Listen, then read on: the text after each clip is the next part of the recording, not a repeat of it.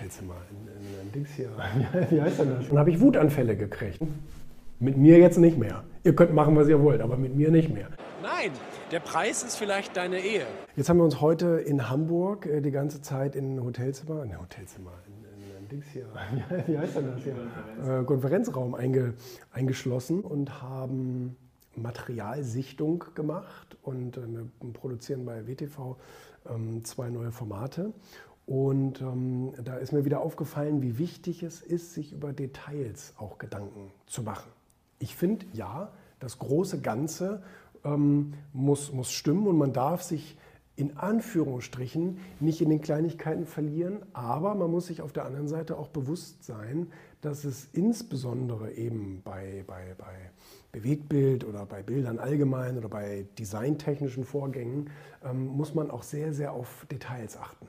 Und da entscheiden oftmals auch Details über den Gesamteindruck. Und das ist eben so ein bisschen schwierig abzuwägen. Auf der einen Seite hast du dieses äh, Große und Ganze, auf der anderen Seite hast du halt Detailfragen, mit denen man sich auch echt lange aufhalten kann. Man, man kann sich auch darin verlieren, aber trotzdem muss man die Balance finden zu sagen, ja, es kommt auch auf Kleinigkeiten drauf an, also es kommt auch auf Einstellungen an, ist es jetzt ein Zentimeter weiter drin oder ist es jetzt ein Zentimeter weiter draußen oder kommt das Licht von links oder kommt das Licht von rechts und so weiter.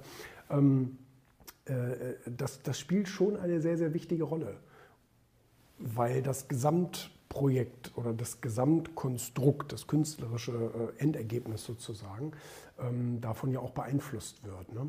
Und ähm, das ist eben dann, ich glaube, ich glaube, wir verbringen mehr Zeit damit, ähm, über, über Kleinigkeiten zu diskutieren, als in welcher Stadt jetzt zum Beispiel etwas gedreht wird, etc. Und also das heißt, wir, wir gucken eher darauf, ähm, sagt er das jetzt in einer hohen Stimmlage oder in einer tiefen Stimmlage, weil das beeinflusst letztendlich, wie sich zum Beispiel der Zuschauer bei so einer Szene fühlt. Ne?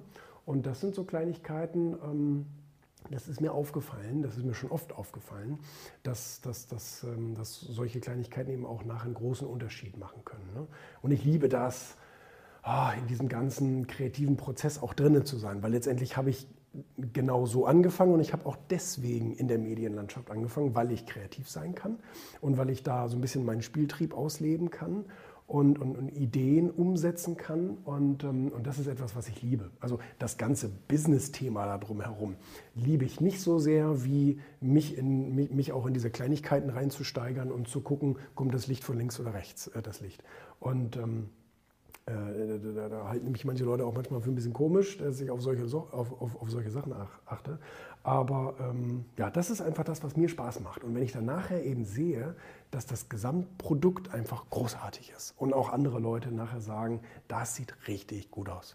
Und ähm, an sowas habe ich Spaß, muss ich sagen. Das ist wirklich ähm, so für so oberflächliche Menschen wie mich genau das Richtige. Wie oft wirst du auf dieses Thema Kleidung mittlerweile angesprochen? das Gleiche sehr oft trägst. Und warum tust du es? Mittlerweile werde ich nicht mehr so häufig angesprochen, weil es hat sich jetzt schon jeder daran gewöhnt und ich habe es auch schon tausendmal beantwortet. Von daher, auch übrigens in meinem Buch, welch Wunder, ähm, habe ich schon beschrieben, warum ich das mache. Es ist keine bewusste Inszenierung. Ähm, tatsächlich ist es aber dazu geworden, also zu einer Inszenierung. Und zwar ähm, Du hast vorhin schon angesprochen, Steve Jobs und so weiter. Es gibt oder gab viele Menschen, die das so gemacht haben. Karl Lagerfeld, Obama, Mark Zuckerberg und, und Steve Jobs und viele andere, die einfach gesagt haben, ich entscheide mich mal für einen Kleidungsstil und habe eine Sorge weniger im Leben. Und das ist eine absolut berechtigte äh, Einstellung, dass man ähm, von, von, seinem, von seinem Kleidungsstil, der einem ganz grundsätzlich gefällt. Und so war es bei mir damals auch so, Anfang meiner 20er, habe ich gesagt, so ein blaues Hemd und so ein bisschen Sakko drüber, beige Hose, ist doch, das kann man gut tragen, das kann man überall tragen. Egal wohin man geht, ob man zu einem Empfang geht oder irgendwie zu einem Meeting und man kann das überall gut tragen. Und, ähm, und ich habe das als Kind schon immer gehasst, mir über Kleidung und dann sitzt das nicht richtig und dann habe ich Wutanfälle gekriegt, weil das sitzt nicht richtig und das ist unangenehm und das, das juckt und zwickt und was weiß ich. Und dann habe ich gesagt, so kann man doch nicht leben.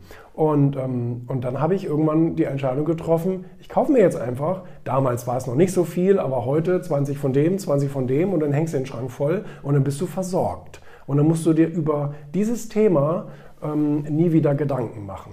Und, ähm, und, und das, das habe ich so gemacht und habe gedacht, geil, am Anfang werden die Leute natürlich erstmal sagen, oh, hast du schon wieder das gleiche an? Oder man, man sagt dann irgendwann, nein, es ist, äh, es ist schon ein anderes Hemd, es ist schon ein frisches Hemd und eine frische Hose. ähm, aber es ist dieselbe Marke. Also ich habe immer so Olymphemden und hilfiger äh, Chino-Hosen. Und davon kauft man sich dann den Laden leer, weil man muss ja auch seine Größe dann haben.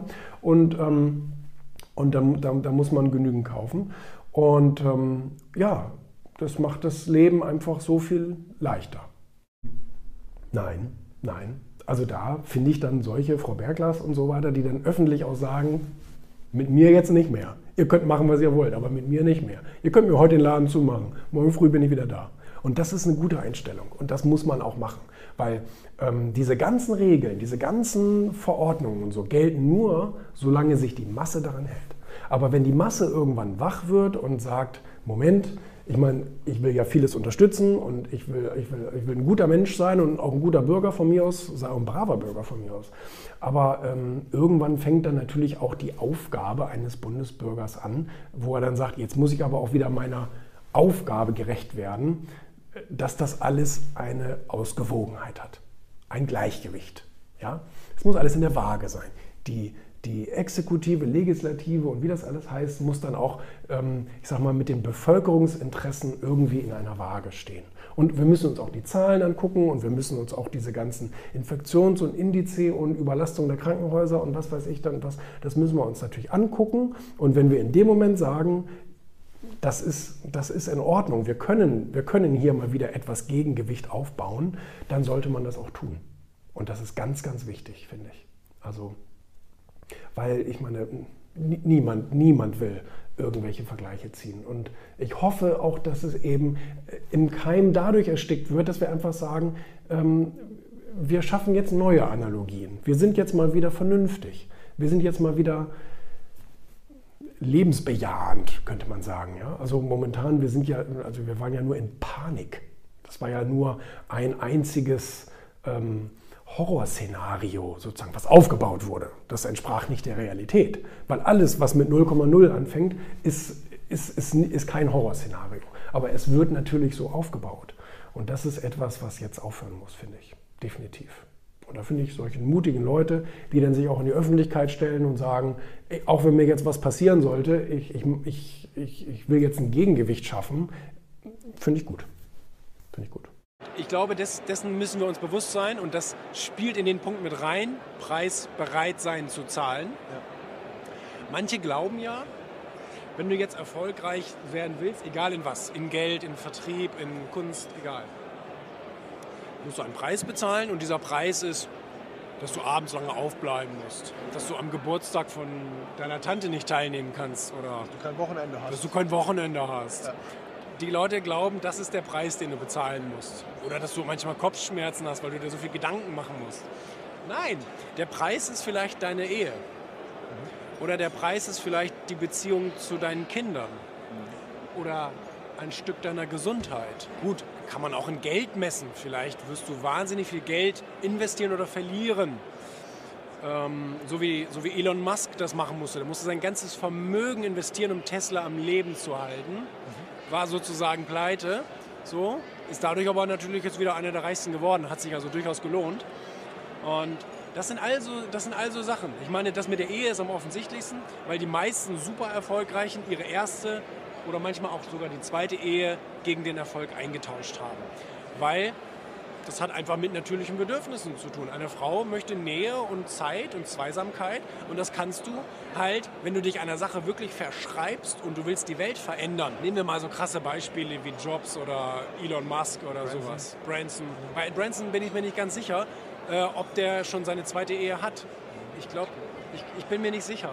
Ähm, ich glaube sogar, dass er noch mit seiner ersten Frau verheiratet ist. Ähm, aber gut, er musste Teile seiner Gesundheit dafür opfern und so, ne, dass er so erfolgreich wurde. Oder sein Leben riskieren, in Anführungsstrichen. So, das ist der Preis, den du bezahlen musst. Der Preis ist, dass du vielleicht nicht bei der Schulaufführung sein kannst oder im schlimmsten Fall nicht bei der Geburt deines Kindes oder wie auch immer, weißt du? Es muss nicht so sein. Du musst aber die Bereitschaft haben, einen hohen Preis zu bezahlen.